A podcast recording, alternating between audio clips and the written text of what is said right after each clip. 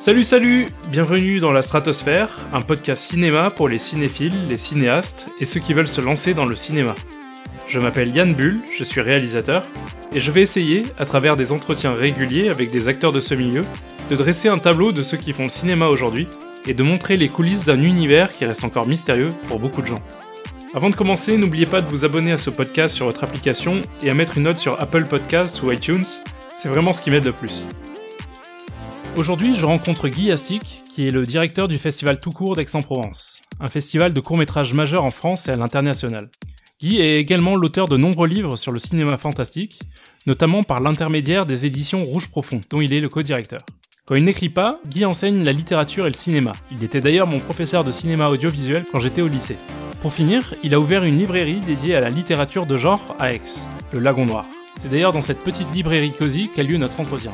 Dans cette discussion d'une petite heure, nous parlons du fonctionnement d'un festival de court-métrage, de la diversité des films sélectionnés, des critères de sélection. Puis, nous abordons ce qu'est le cinéma de genre, de sa composante politique, aux grands réalisateurs qui leur ont donné ces lettres de noblesse. On parle aussi de Pascal Logier et Julia Ducournau, deux Frenchies qui ont chacun imposé le genre en France avec leurs films Martyr et Grave. On finit notre discussion avec un petit état des lieux du cinéma actuel et on s'interroge sur l'impact de la pandémie sur l'industrie du film et du rôle incontournable que jouent désormais les plateformes de streaming. Sans plus attendre, voici donc mon entretien avec Guy Astic. Vous êtes dans la stratosphère.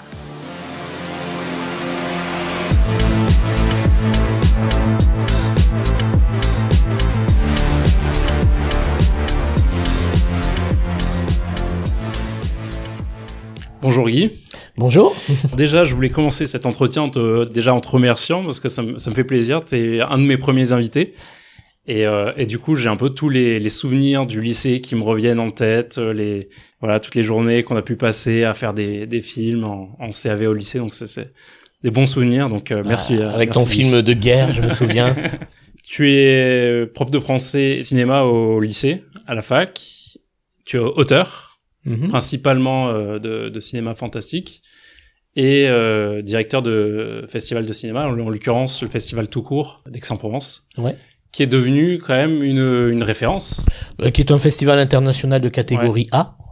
Euh, on est derrière évidemment Clermont-Ferrand qui est le plus grand festival euh, presque au monde de court métrage mais après euh, nous sommes des, un festival international de court métrage avec euh, 2000 films proposés et puis euh, des sélections internationales et une partie expérimentale aussi.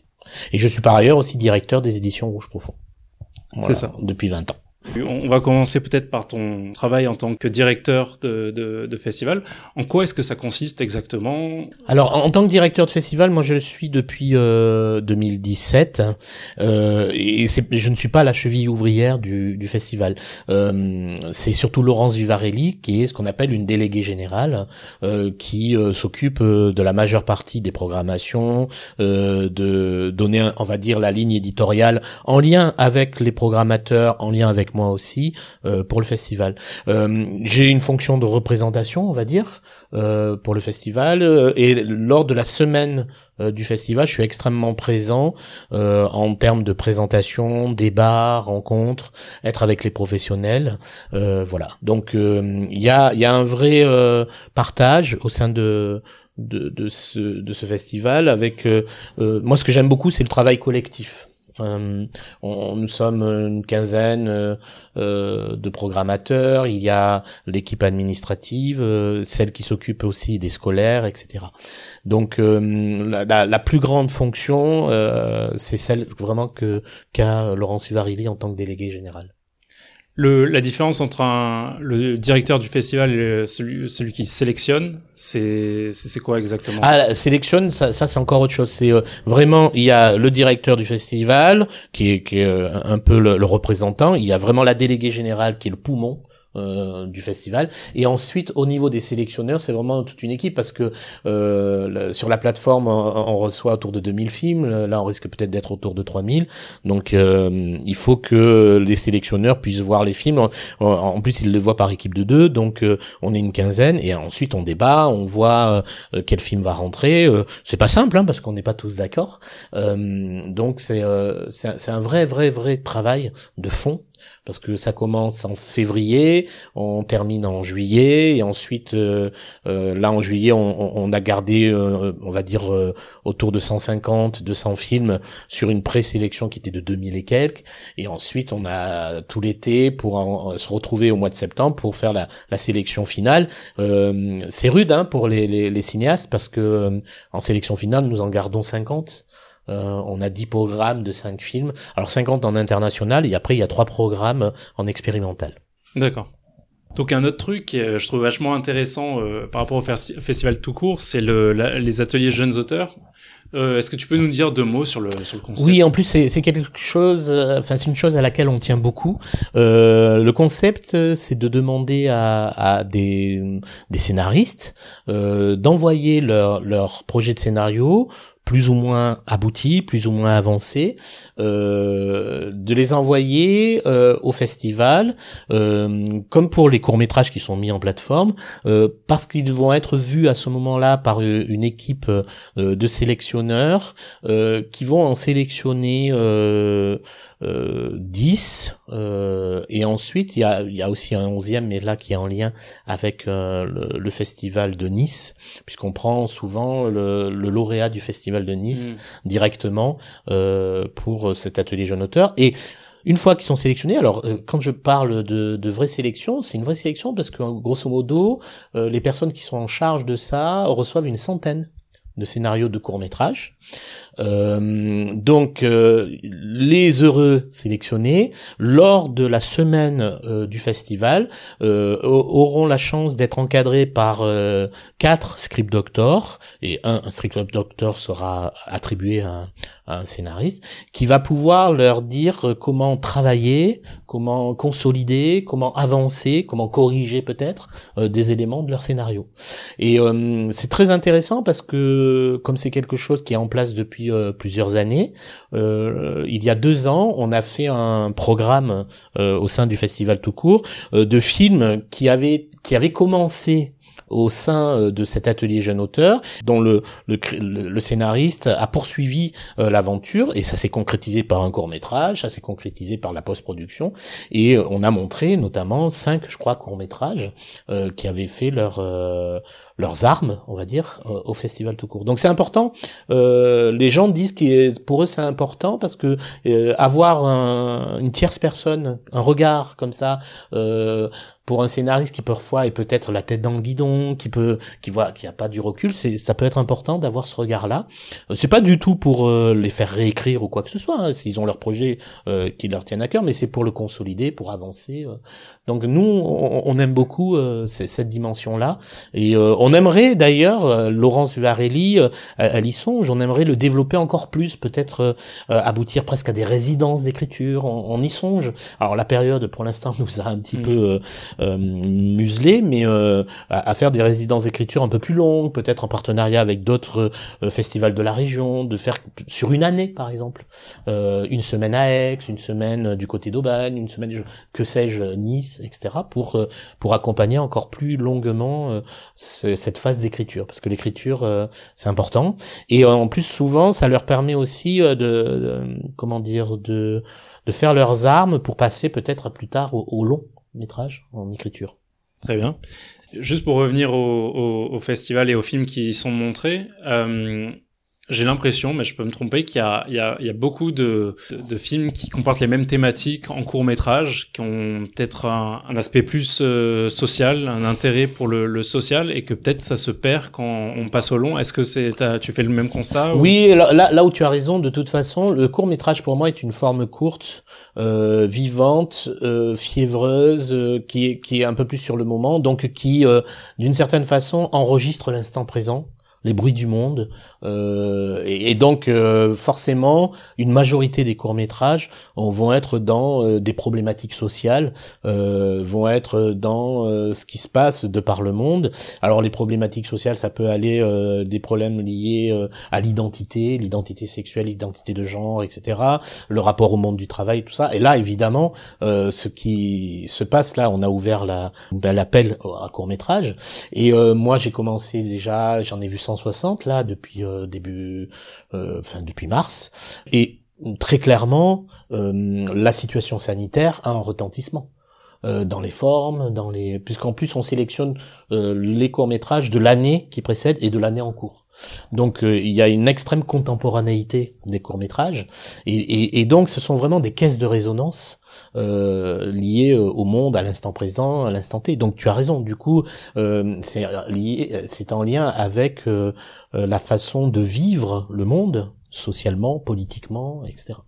du coup, il y a moins de, de films de genre, par exemple. Alors quand je dis genre, c'est au sens large comédie musicale, euh, comique, euh, horreur, etc. Même si l'horreur peut être sociale, attention. Euh, mais euh, oui, on, a ce phénomène-là. Ce qui est passionnant, c'est surtout d'avoir un regard sur le monde entier.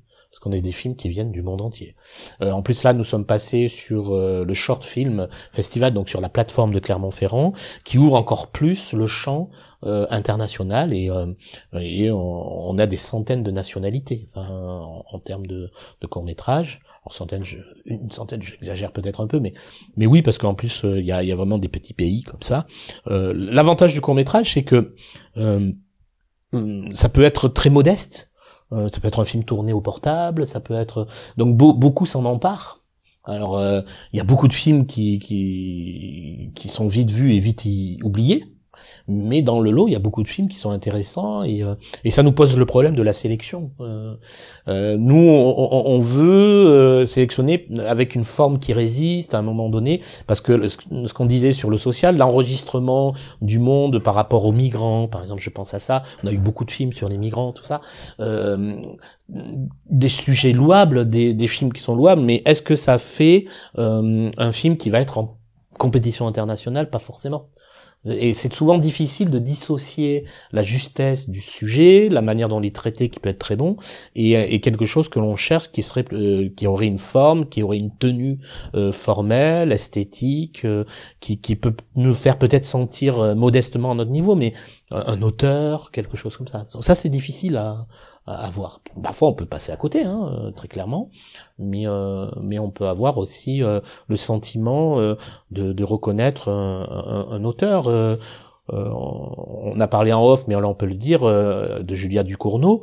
je me rappelle quand moi j'avais vu avec les élèves, à l'époque je n'étais pas du tout au sein du festival, mais il y avait eu Junior qui avait été présenté, et là on sentait déjà une réalisatrice qui avait un rapport au corps euh, qui avait un rapport au questionnement sur euh, l'identité, la métamorphose, euh, qu'est-ce qui fait qu'une identité tienne ou se transforme, etc., qui a explosé dans Grave et qu'elle va poursuivre dans son deuxième long métrage.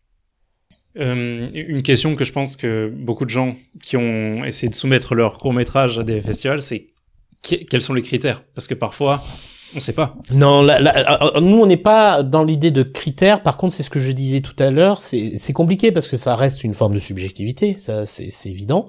Mais il n'empêche que nous sommes nombreux euh, et quand il y a un film qui qui est présélectionné, il est vu par contre par tous les autres. Euh, donc euh, il y, a, y, a, vraiment l'idée de euh, de ne pas, même si certains programmateurs ont, plus d'affinité que d'autres vers des genres, mais de ne pas par exemple dire tel genre on n'en veut pas. Non, c'est pas ça. C'est vraiment l'idée d'un film qui qui se tienne, qui a une proposition qui peut être à la fois modeste et forte. Donc c'est compliqué ce que je suis en train de dire là parce que c'est vague. Mmh. mais en même temps, quand je dis modeste, parce que la forme court métrage est modeste, en plus, on demande des courts-métrages qui font moins de 30 minutes. Euh, et en même temps, euh, la, forme modeste ne veut pas dire une forme pauvre. au contraire, un court-métrage, euh, il, a la difficulté par rapport à un long-métrage d'être immédiatement intense euh, d'être dans une intensité immédiate, d'être dans une euh, une force euh, expressive, narrative, figurative, tout ce qu'on veut, qui doit se se concentrer très très rapidement sur quelques minutes. Et et par exemple, moi je m'aperçois parce que là, ça fait maintenant des milliers de films que j'ai vus, je m'aperçois que souvent il y a des courts métrages qui sont de manière dommageable 5 ou 6 minutes trop longs. Et euh, mais ça peut être, par exemple, un court métrage de 25 minutes, il aurait dû faire 20. Un court métrage de 15 minutes, il peut-être qu'en 10 minutes, il était bien meilleur. Et euh, on s'aperçoit aussi, par exemple, de la séquence de trop. Quelque chose qui est plus dilué dans un long métrage. Le court métrage de ce côté-là, il est difficile parce qu'il est imparable. Euh, Je veux dire, est-ce qu'il y a une une préférence pour des films qui sont produits quand on parle de, de, de courts métrages de, de, sélection? euh, moi, j'ai réalisé des, des courts métrages en autoproduction. Je sais que j'ai eu beaucoup de mal à ce qu'ils soient acceptés en, en festival. Euh, Est-ce qu'il y a des, des, règles non non dites par Non, alors non parce qu'on regarde jamais la, la production. Après, euh, euh, c'est pas le premier critère déjà. Euh, après, euh, ce qu'on s'aperçoit par contre, on voit des producteurs euh, de courts métrages qui qui sont là, qui sont importants. Euh, mais mais on va pas rechercher le court métrage de tel producteur. Je pense dans le cinéma de genre puisque c'est ce que j'aime. Euh, en, court métrage, il y a quelqu'un euh, qui, est excellente, c'est Anaïs qui, qui dirige Insolence Production. Euh, ça m'est arrivé de voir un film et à la fin de voir au générique ah mais oui c'est elle Insolence Production tu vois. Euh, donc il y a, y a l'idée c'est pas de se dire euh, ah bah il y a lui donc on va le prendre. Non non. Euh, il peut y avoir des films qui, qui sont autoproduits des petits films qui qui, qui peuvent être euh, absolument acceptés mais il est vrai par contre qu'un un, court métrage qui passe entre les mains d'un producteur, parce que c'est un vrai interlocuteur le producteur, c'est quelqu'un qui va obliger euh, celui qui a écrit le scénario à le réécrire. Anaïs dirige énormément, c'est, euh, elle intervient sur les scénarios. Et eh ben on s'aperçoit que c'est beaucoup plus solide.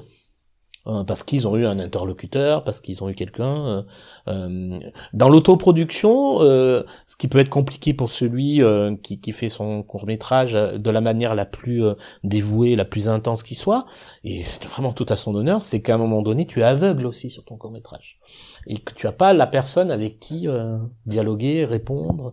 Et un producteur, il a un vrai producteur, il a ce rôle-là. C'est pas simplement celui qui trouve l'argent ou autre, qui va dire non, ça euh, c'est un court métrage qui est trop ambitieux, sa faisabilité moyenne, ou alors là il faut peut-être que tu enlèves cette scène-là. Enfin, euh, on a on a fait beaucoup de tables rondes avec les producteurs ou autres qui nous qui nous ont dit que leur rôle était majeur. Euh, euh, les courts métrages du grec par exemple aussi, qui est un, un, organisme important en France, on voit qu'ils ont une patte, ils ont quelque chose. Ça nous est arrivé d'en refuser beaucoup hein, de, du grec, mais ils ont quelque chose. voilà. Donc je pense que hum, avoir un producteur, c'est avoir la chance de se heurter à un premier spectateur exigeant qui est le producteur lui-même et qui va dire attention là tu vas peut-être reproduire des erreurs qu'ont fait les autres ou euh, euh, peut-être qu'il faut étoffer ça etc c'est pour ça que c'est important un producteur moi je pense qu'une erreur que, que j'ai faite c'est que je je me suis demandé euh, quel film est-ce que le est-ce que un festival a envie de voir par exemple? Ah oui il faut pas raisonner comme ça non. Et, et euh, sauf évidemment si tu fais un film de genre il vaut mieux que tu le présentes dans un festival de genre. Le court-métrage de Rennes, euh, euh, la section court-métrage de, de Gérard May, euh, des choses comme ça, forcément. Mais, mais, ce que je veux dire, c'est qu'il y a de la place pour tout le monde et que mm, mm. même quand en France, on peut faire un court-métrage de genre et qui, qui, peut être accepté. Bien sûr, oui, oui. Nous, ça nous arrive euh, à peu près chaque année. Alors après, euh, c'est difficile, le genre, mais d'avoir à, à, chaque fois un court-métrage de genre dans la sélection, oui. Oui, très, très souvent. Euh, c'est vraiment pas lié aux gens. Et même je dirais euh, mais le problème c'est que euh, peut-être que par rapport euh, à un festival simplement de genre ton film de genre sera peut-être plus facilement accepté dans un festival simplement de genre parce qu'il y a déjà beaucoup plus de place. Et, et, parce que tout de suite c'est adoubé par le genre, alors que dans un festival international comme le nôtre où on est dans une sorte d'exigence euh, formelle, nanana, on va être encore plus exigeant peut-être pour le genre. Donc ça, c'est vrai que c'est compliqué. Mm. Mais je dirais que ça vaut pour tous les genres. Ça peut valoir pour le film euh, euh, intimiste, ça peut valoir pour le mélo, ça peut valoir. Il y a forcément une exigence liée à une hyper sélection. On part de 2000 euh, films pour arriver à 50 euh, avec euh, un rayonnement mondial. Mais est-ce qu'il n'y a pas une, une, valorisation entre guillemets du film sérieux du film social par rapport à une comédie populaire Peut-être que ça l'était avant, euh, mais non, pas forcément. Euh, en tout cas, moi, en tant que président, euh, on en avait parlé avec euh, Laurence Varelli, et elle sait que quand elle m'a demandé d'être président, elle connaissait ma ma veine et euh, elle sait que moi je suis très film de genre. Mais quand je dis genre au sens large hein, du terme. Et par exemple, moi, je systématiquement, je regarde les comédies aussi. mais tu t'aperçois, comme pour les longs métrages, que les comédies, on en a pas mal qui arrivent, mais on a beaucoup de mauvaises. Est-ce qu'il y, a plus de mauvaises comédies que de mauvais drames? Euh, Alors j'inverserai la réponse. il y a plus de bons drames que de bonnes comédies. Euh, mais parce que il y a plus de drames. Hmm. C'est dans le, le, c'est dans la proportion. mathématique. Ouais. C'est dans, dans, la dans la proportion. Alors, les comédies, il n'y en a pas tant que ça. Et une comédie, c'est dur à réaliser en tempo, en et, voilà. Et on, en a quelques-unes à chaque fois. Hein. En plus, on recherche ça, parce que comme on, euh, moi, c'était un, peu mon credo, et Laurent, c'est aussi sur ce euh, cette, cette dimension-là. Euh, éviter ce qui avait pu se faire peut-être de temps en temps, éviter d'avoir des programmes, parce qu'un programme est constitué entre 5 et 6 films, 4, 5, ça dépend aussi de la longueur, mais éviter d'avoir une sorte de monotonie euh, de la... Euh, voilà, et euh, nous, ça nous est arrivé, y compris nous, je, pense qu'il y a 10 ans, quand on est allé au, festival, où si tu as dans le programme trois films sur les migrants, mmh. c'est plombant, quoi. Euh, donc on, on, essaye vraiment, mais mais c'est pas évident hein, de euh, de varier aussi les tonalités, les horizons, les les les genres au sein d'une même programmation. Euh, y compris une chose à laquelle on tient beaucoup, introduire aussi l'animation. On a beaucoup beaucoup de programmes enfin de films d'animation qui nous sont envoyés, notamment parce qu'il y a beaucoup d'écoles qui les envoient. Il y a beaucoup de films d'école, par exemple. On a les, les, films de la Fémis, on a les, les, films de euh, des écoles d'animation, on a pas mal d'écoles euh, états-uniennes, espagnoles, enfin des grandes écoles de cinéma. Ils envoient à chaque fois les films de leurs élèves ou, ou autres. Il y en a qui sont sélectionnés, il y en a non. On a, on a pas mal parlé de films de genre. Pour euh, une personne qui sait pas ce que c'est un film de genre, qu'est-ce que c'est exactement? Alors le genre, c'est au, sens large. Alors moi, moi, je l'entends le genre euh, lié à l'imaginaire. Euh,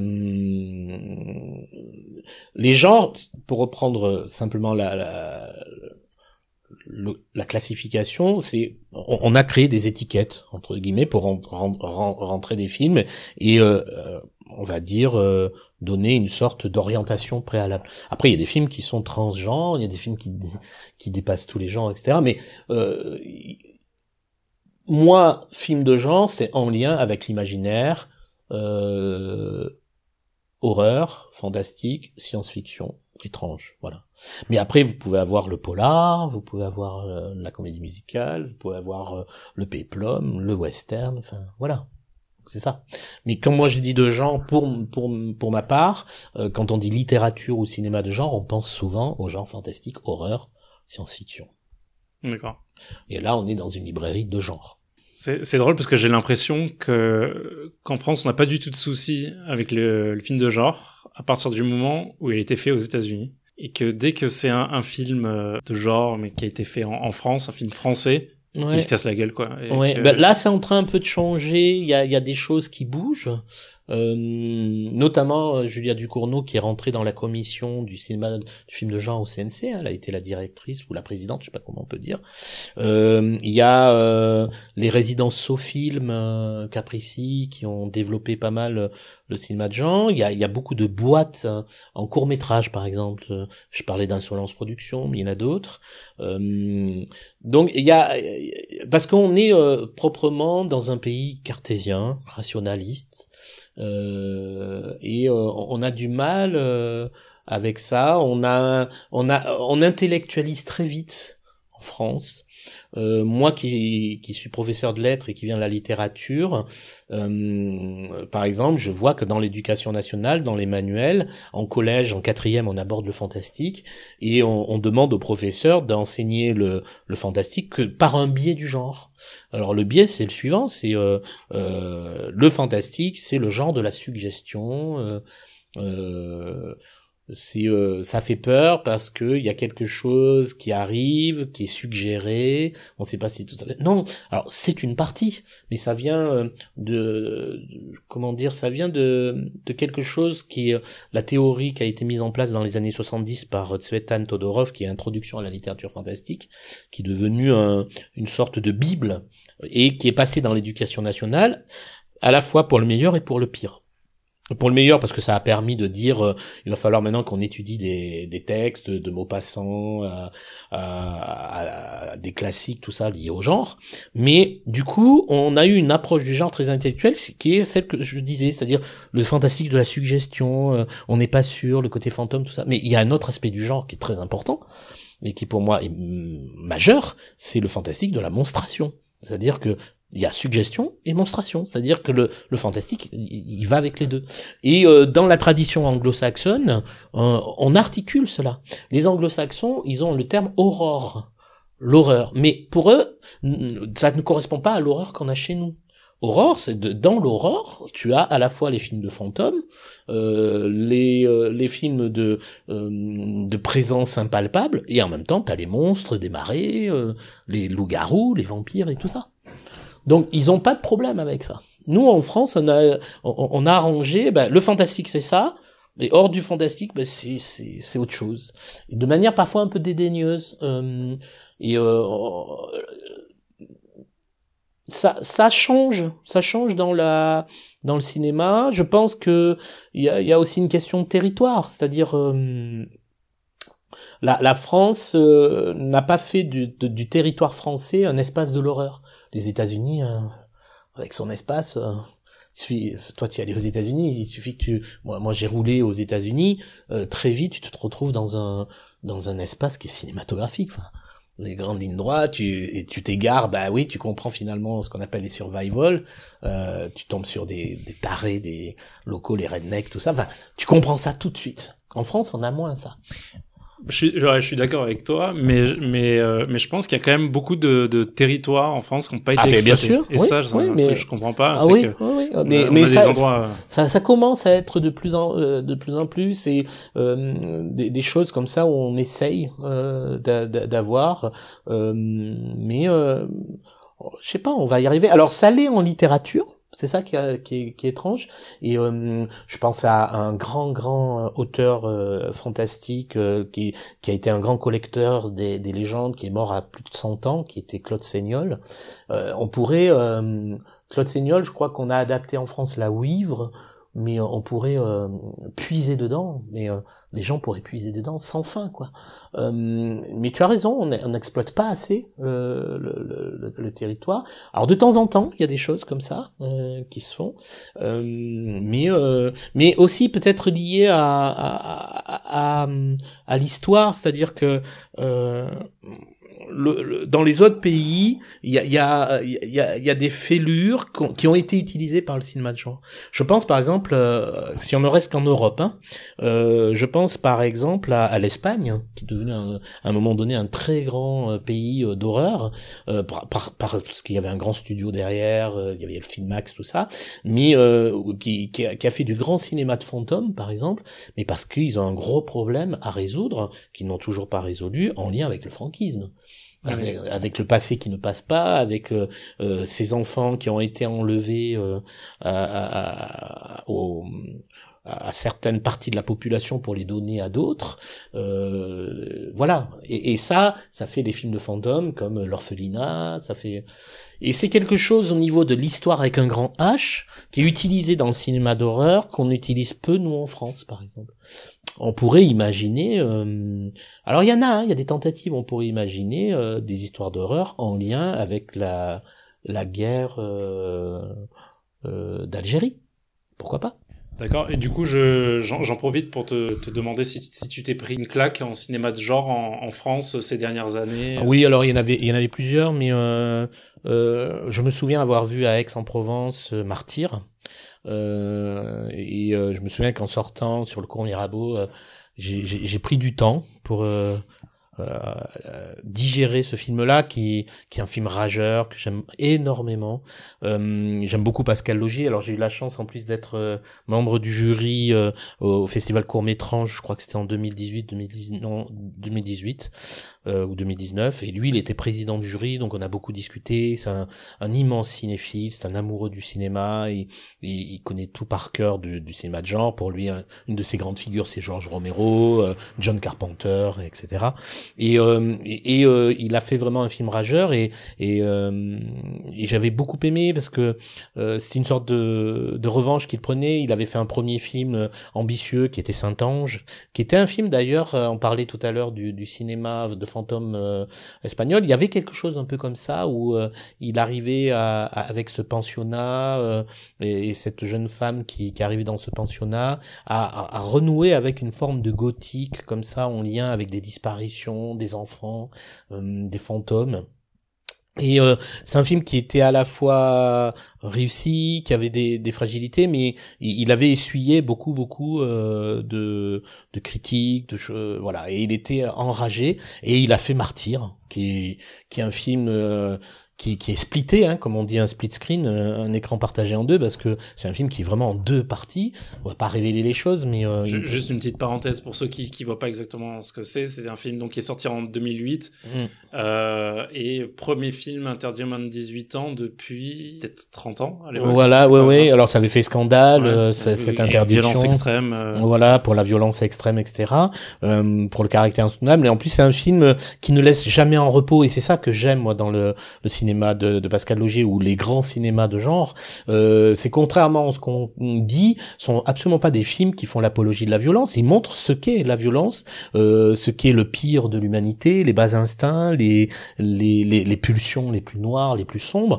Et euh, ils joignent le geste à la parole, c'est-à-dire que du coup ils font des films qui sont inconfortables, euh, des films qui nous disent que la violence n'est pas gratuite, euh, des films qui nous disent que quand ça fait mal, ça fait mal, y compris pour le spectateur sur son siège.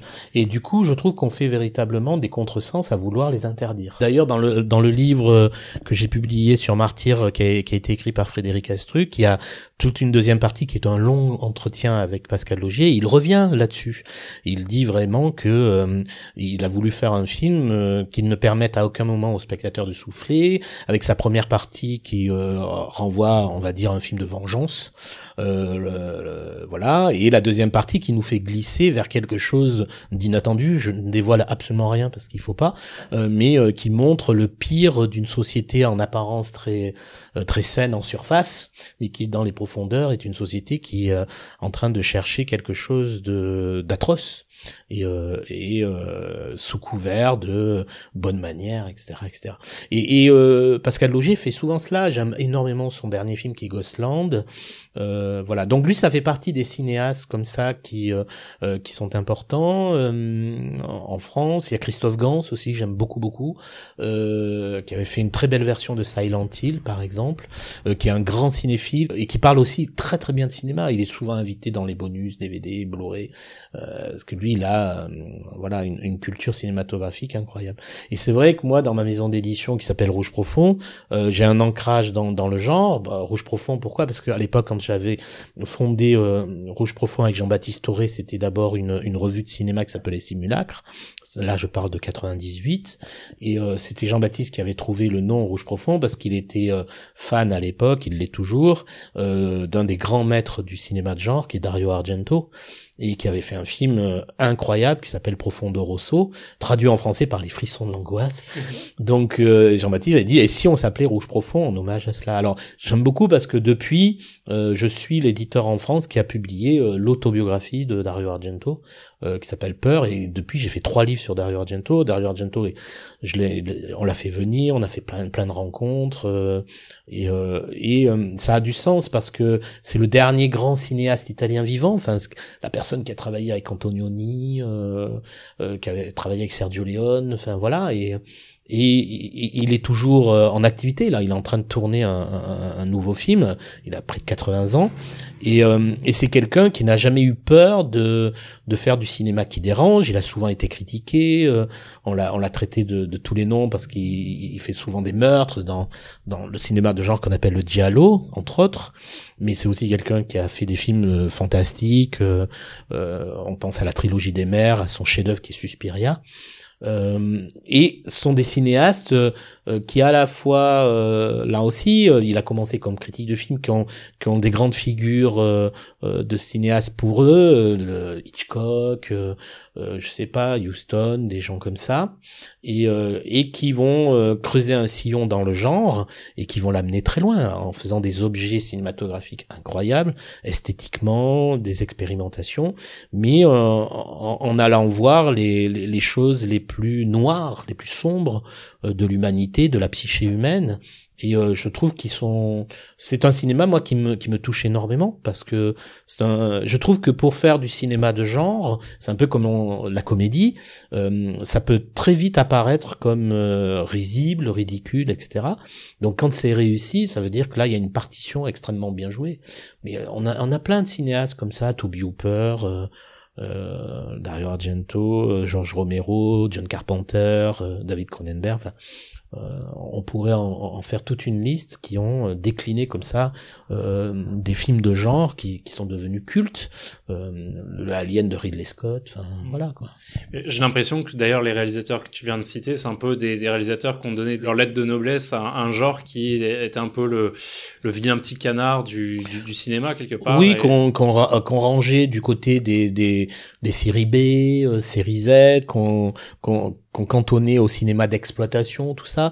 Mais ça, c'est vrai que du, côté du monde anglo-saxon, il s'est avéré qu'à un moment donné, euh, il y a eu euh, une percée euh, dans les, le, réseau de diffusion A, premier, les, grands studios, une percée du genre qu'on connaît, qu'on connaît très bien. Hein, je crois, si je dis pas de bêtises, 73, il me semble que c'est l'Exorciste, 75, c'est les Dents de la Mer, 78, mmh. c'est Halloween.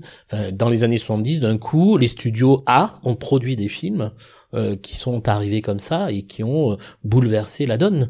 Mais euh, ça allait aussi avec Star Wars qui est arrivé en 77. Enfin, mm, et on s'est dit à ce moment-là, les, les, grands studios, les grandes maisons de production sont dit il faut qu'on qu'on aille dans, sur ce terrain-là.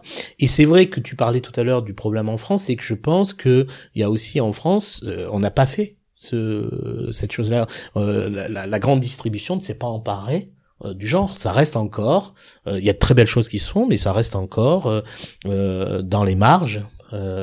Et, et, il faut arrêter de dire que le cinéma de genre est un cinéma des marges. Il y a, il y a des marges très actives, c'est très intéressant. Il y a un grand cinéaste que j'aime beaucoup actuellement, qui est qui est dans les marges, qui est qui est dans un cinéma hyper créatif de genre, de genre au pluriel, c'est Mandico. Euh, les garçons sauvages, etc. Euh, c'est un film qui pour moi est incroyable, Les garçons sauvages.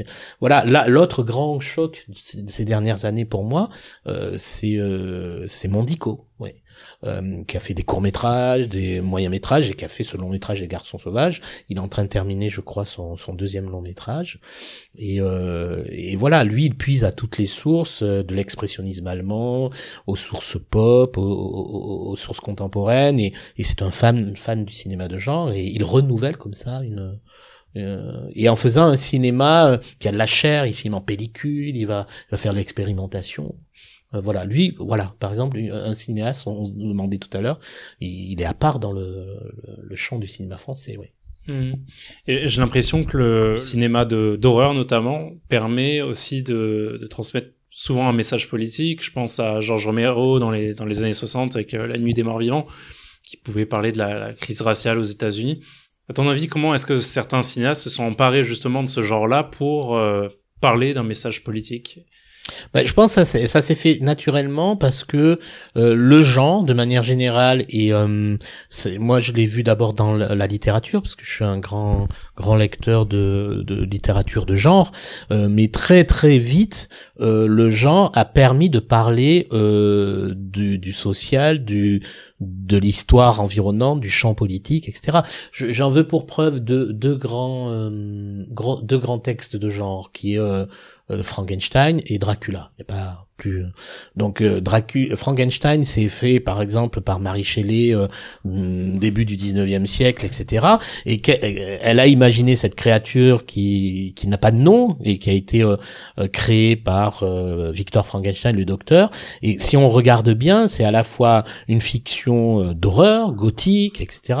Mais qui enregistre toutes les les inventions de son époque liées au galvanisme, liées à l'électricité, qui montre aussi qui désigne du, du, du doigt la, démesure scientifique euh, qui fait que euh, quelqu'un peut se permettre de créer tout ce qu'il veut, y compris à partir de morceaux de cadavres, et créer une créature. Donc là, on a quelque chose d'un coup qui devient une sorte de dénonciation politique, euh, et où la créature est la victime. Euh, c'est pas le créateur qui est la victime, c'est le créateur. Il est allé au-delà de euh, de ses limites et il a créé, il a engendré euh, un monstre. Mais euh, le, le, monstre, c'est le créateur. C'est pour ça qu'il y a souvent la confusion d'ailleurs avec Frankenstein, le nom où on donne le nom du docteur à la créature, mais c'est la créature qui n'a pas de nom. D'ailleurs, elle le lui reproche dans le roman. Elle lui dit mais tu n'as même pas pris le temps de me nommer. Voilà. Et c'est un grand livre euh, à la fois de genre, de fond, euh, et, en même temps un livre de dénonciation. Dracula, c'est la, même chose. Euh, Dracula, c'est comment un monde nouveau est en train de remplacer un monde ancien, et comment le monde ancien, qui est celui de la Transylvanie, tout ça, va arriver dans le monde nouveau et essayer de trouver sa place. Et, euh, et en, en, en plus, euh, Bram Stoker, il écrivait aussi à ce moment-là sur les pulsions sexuelles, sur une société euh, euh victorienne qui était corsetée, et, et euh, voilà. Enfin, donc dès le début, le genre a toujours été une façon euh, de parler des grands rouages politiques, sociaux, humains euh, et, quand c'est bien fait, ben ça, ça va très très loin. Donc Georges Romero avec ses zombies, évidemment, et à, chaque film de zombies, il radiographie à un moment donné euh, l'instant T. Euh, la même chose avec Massacre à la tronçonneuse, c'est un des plus grands films de l'histoire de, de, genre. Et là, il y a des moments qui, l'ouverture de Massacre à la tronçonneuse avec cette espèce de de comment on pourrait dire de mausolées inversés euh, où des cadavres sont déterrés tout ça. Euh, euh Toby Hooper l'a fait pour renvoyer à ce que faisaient les États-Unis au Vietnam c'est un grand film sur euh, la dégénérescence euh, euh, états-unienne euh, au prisme de la guerre du Vietnam, entre autres. Il faut pas leur dire qu'à ça, Massacre à tronçonneuse, c'est aussi un grand film carnavalesque, enfin c'est plein de choses. Mais, mais souvent les, les, les, grands films de genre sont des, des films que moi je, je considère comme des films millefeuilles, avec plein plein de couches euh, et où on peut tirer euh, énormément de choses et sont des films inépuisables et qui sont aussi grands que des que, que, des Citizen Kane ou euh, euh, voilà il me semble que moi quand j'enseignais je pouvais vous dire voilà vous avez un grand Antonioni et puis vous avez Massacre à tronçonneuse qui est aussi important qu'un film d'Antonioni. Enfin pour moi il y a il faut arrêter de faire des hiérarchies en, en lien avec les genres. Pourquoi est-ce qu'on se sert plus euh, de l'horreur pour parler de, de, de politique qu'un qu'un autre genre Ah non, je pense que les autres genres parlent aussi beaucoup de politique. Là, euh, dernièrement, on, on, on, a montré euh, La Garçonnière, qui est un film de Billy Wilder, qui est une comédie de 1960 aux élèves. C'est une comédie euh, avec Jack Lemmon et Shirley MacLaine. Ben, c'est une manière aussi de parler de ce, de l'hypocrisie d'une société capitaliste qui est propre sur elle, mais qui en même temps fait de la prostitution qui dit pas son nom. Non, je crois pas que l'horreur parle plus de politique. En revanche, ce qu'il faut dire, c'est que l'horreur est aussi sérieuse que les genres qui mmh. se dit sérieux. Euh, en fait, moi, c'est comme ça qu'il faudrait rechanger le curseur. Euh, parce que je, je, suis aussi contre. Euh, moi, j'aime beaucoup Mad Movies, l'écran fantastique, tout ça, mais je suis parfois sidéré du courrier des lecteurs qui disent euh, euh, oui, il y a, y a, y a, il n'y a que de bon que le cinéma de genre. Non, arrêtons aussi dans l'autre sens. Enfin, faut pas être aussi bête que les détracteurs du cinéma de genre. un film politique peut être aussi bien un film politique de Pasolini que un film de de Toby Hooper. Voilà. Donc, mais c'est de dire que le cinéma de genre est aussi un cinéma qui qui a euh, une intensité dans euh, la manière d'aborder énormément de choses et que c'est pas simplement du grand guignol, etc. Et le grand guignol dit des choses en plus. Il y a une chose, c'est que moi, ce que j'aime dans le cinéma de genre, mais ça m'a, j'ai toujours aimé, en fait, mais c'est cinéma de genre ou autre cinéma, ce que j'aime euh, dans le cinéma de manière générale, ce sont des films qui me, me font sortir de ma zone de confort. Et le cinéma de genre, c'est pour ça que je l'aime, parce que euh, c'est souvent des films limites qui vont toucher à des à des tabous, à des interdits, à, à des limites visuelles ou sensorielles. Euh, euh jusqu'où tu peux aller voir une énucléation, jusqu'où tu peux aller voir un couteau qui rentre dans la chair. Enfin, voilà, il y a, y a des choses limites comme ça. Mais la même chose pour le le rire au, cinéma. Moi, j'aime les films qui me sortent de ma zone de confort et qui peuvent faire grincer ou qui qui qui, qui peuvent être complètement fous et qui peuvent être euh, euh sans dessus dessous des Monty Python à Albert Dupontel, euh, des gens comme ça, quoi, qui qui n'ont pas de limite, on va dire, mais et qui en même temps disent la possibilité du cinéma euh, d'exprimer euh, par l'audiovisuel, le son, l'image, des choses que on, accepte de voir ou d'entendre le temps d'une projection chez soi ou dans une salle de cinéma. C'est mieux dans une salle de cinéma. Et, euh, euh, et, on en ressort à la fois étonné, euh, ébahi, bouleversé, etc. Et les gens en général me, me proposent cela, mais, mais aussi d'autres films. un de mes chocs ces derniers temps, tu vas voir qu'on est aux antipodes du cinéma de genre, que j'ai vu cinq fois en salle, en un mois, c'est la vie d'Adèle. Abdelatif Kishish. Voilà, on est loin du cinéma de genre. Mais parce que j'ai un geste cinématographique incroyable. Une ambition. Une ambition, euh, quelque chose que je n'avais pas encore vu comme ça.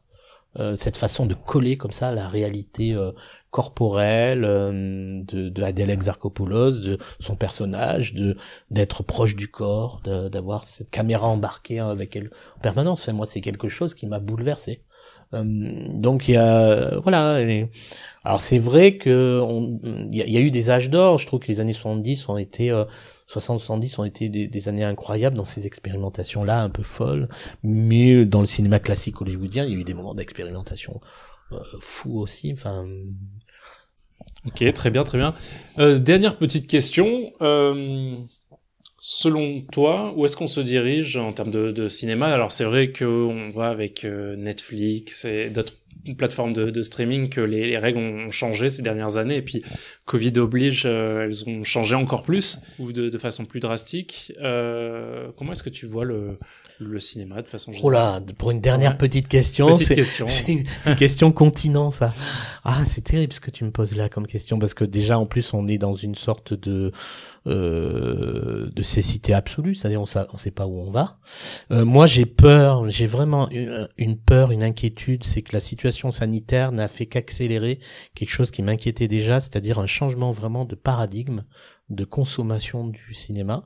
J'ai peur que je pense pas qu'on va avoir la, la, perte sèche des salles, mais j'ai peur que euh, certaines habitudes qui ont été prises pendant les confinements ou pendant la situation sanitaire vont être difficilement euh, rattrapables, euh, que les gens se sont équipés dans les télévisions, tout ça, ont pris des plateformes, et euh, maintenant que tu as une accessibilité un peu illimitée via toutes les plateformes, y compris Netflix, qui là dernièrement par exemple ils ont mis en, en accès des films de Bergman, tout un catalogue de films suédois, enfin, euh, qui pour des cinéphiles, euh, ils applaudissent quoi. Et en même temps, tu as, tu as envie de dire, Netflix est aussi le, euh, le, le, diable entre guillemets par rapport au cinéma, aux salles de cinéma. Donc je je sais pas. Ce que moi j'aimerais, c'est que ce qui se passe, c'est que là, dès que la situation sanitaire le permet, qu'on puisse revenir en salle, ça va être vraiment un test. C'est est-ce qu'on va voir de nouveau les gens qui vont revenir en force? En salle de cinéma, comme il s'est passé pour les librairies, où euh, on s'est aperçu que la, la, crise sanitaire a montré l'importance des librairies, où les gens sont arrivés en masse dans les librairies, euh, faisant la nique à Amazon et tout ça, parce qu'ils sont dit, il ne faut pas perdre ces, euh, ces lieux de proximité au niveau du livre. J'espère qu'il va y avoir la même réaction pour le cinéma. Euh, après, j'ai peur qu'on soit dans des choses à double vitesse euh, c'est-à-dire que euh, le, certaines salles deviennent des salles de niche encore plus qu'avant, à réessayer où il y a moins de monde qui y va, alors les cinéphiles, etc. Et, et que de plus en plus on passe euh, les, les, films de, de grands spectacles, tout ça sur les, les plateformes et autres, et, et, que du coup on, on, ferme de plus en plus des salles de cinéma. Enfin, j'ai un peu peur de ça. Euh, ou inversement, une uniformisation euh, des salles à grand, grand spectacle. Ou... Avant le Covid, au niveau de la, la créativité, moi, ce qui me gênait années, par exemple pour le cinéma que j'aime de grand public, hein, hollywoodien ou autre, c'était véritablement l'appauvrissement des propositions, puisque tout tourne autour des franchises, des sagas, des super-héros, etc et là, c'était avant même la, la, la situation sanitaire. Euh, mon inquiétude, c'était de voir que, euh, bien sûr, les studios ont toujours été là pour euh, faire de l'argent le, le, plus possible, etc. Mais il y avait quand même des, des audaces ou autres. il y a de moins en moins, euh, en, en, je parle du, du cinéma euh, grand public. Hein. Il y a de moins en moins de scénarios originaux. On, est plutôt dans les reprises, les franchises, comme s'il y avait des études de marché, etc. Et par exemple, on parlait des plateformes. À la fois, il y a de la créativité sur les plateformes, mais on, euh, mais je, mais je pense que le logiciel des plateformes, c'est aussi d'uniformiser.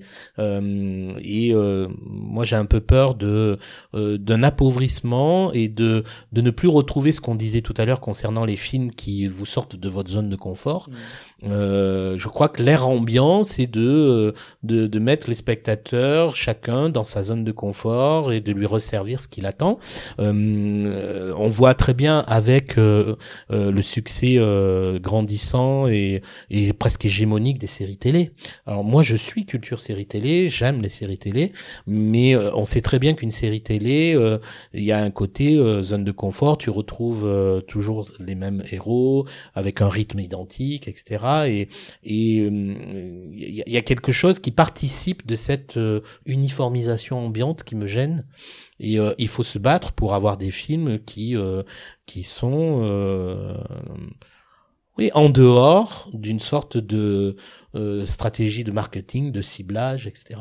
Alors en France, on a euh, un système via le CNC qui fait que euh, on, a des choses qui vont résister, euh, même s'il peut y avoir des formes d'uniformisation. Mais la situation actuelle n'a-t-elle pas ébréché ce voilà cette dimension-là? À suivre. Ouais. Bah, Guy, merci beaucoup. Mais merci à toi. Et puis euh, bon, qu'est-ce qu'on peut, qu'est-ce qu'on peut te souhaiter? Ah ben que que les gens puissent revenir dans les rues, s'arrêter euh, devant les devantures de librairies, notamment venir à la Noir, euh, voir très vite des films en salle. Moi, j'ai un, ça me manque énormément. J'ai un désir de de vivre, de participer à à cette à ces moments uniques qui qui sont que une salle s'éteint, on sent un public comme ça qui est en attente et de partager collectivement un film. Je pense que c'est ce dont, alors je parle collectivement un film, mais ça peut être une pièce de théâtre, ça peut être tout ce qu'on veut, mais du spectacle, euh, euh, à la fois sur des écrans, du spectacle vivant. Moi, c'est c'est ça qui me tarde, tarde, tarde de retrouver. Voilà, on arrive à la fin de cet épisode, j'espère que ça vous a plu. En attendant le prochain, ce qui m'aiderait le plus pour pouvoir continuer, c'est que vous vous abonniez à ce podcast sur votre application d'écoute et que vous mettiez une bonne note dans Apple Podcast ou iTunes. J'aimerais en profiter pour remercier Gaël Coutier pour son logo, mon frère Lucas pour le jingle et Guillaume Sidoine pour la musique d'intro. Merci beaucoup et à très vite